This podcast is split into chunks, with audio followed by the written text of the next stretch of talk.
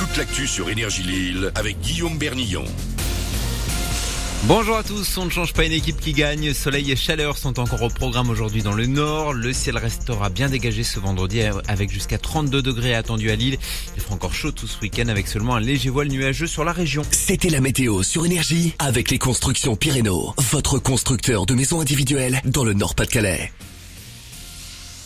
Situation qui ne bouge pas côté météo. Forcément, la pollution monte encore d'un cran avec le seuil d'alerte qui a été franchi hier pour les particules fines dans le nord et le Pas-de-Calais. Il va logiquement se poursuivre aujourd'hui. Euh, conséquence, vous devez abaisser votre vitesse de 20 km heure sur les grands axes de la métropole ou mieux privilégier les transports en commun. Les bus, métro et trains que seulement 9% des habitants de la région utilisent pour aller travailler quand leur boulot est situé à moins de 50 km. C'est ce qui ressort d'une étude de l'INSEE publiée hier. La voiture reste donc largement plébiscitée chez nous, ce qui a des conséquences sur notre bilan carbone. Dans les Hauts-de-France, il dépasse de 7% la moyenne nationale. Épreuve que les habitudes changent quand même progressivement. La SNCF vient de battre un nouveau record. Plus de 24 millions de voyageurs ont pris le train cet été, du jamais vu selon la compagnie qui a dévoilé ses chiffres de fréquentation hier. Et pourtant, il a fallu limiter les ventes faute de matériel et de rames disponibles.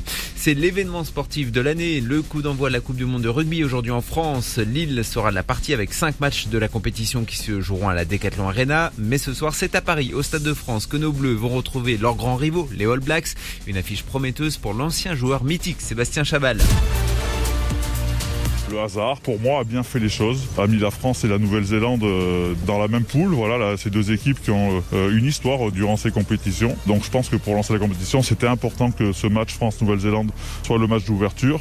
Alors pendant longtemps, euh, même encore aujourd'hui, la Nouvelle-Zélande impressionne, fait peur, parce que c'est une équipe qui est très très forte et, qui est souvent tout en haut euh, du palmarès des équipes mondiales.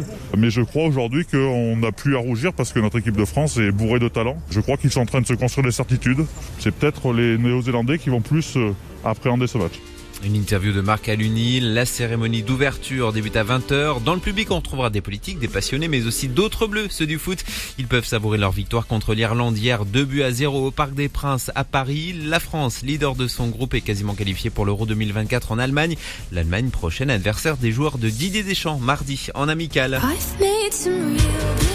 On termine avec un peu de musique et la sortie du jour, celle du nouvel album d'Olivia Rodrigo, Guts, disponible depuis ce matin. Vous retrouverez également son interview exclusive avec Louis sur énergie.fr. 7h03, c'est Manu dans le 6-10. Très bon réveil sur Énergie Lille.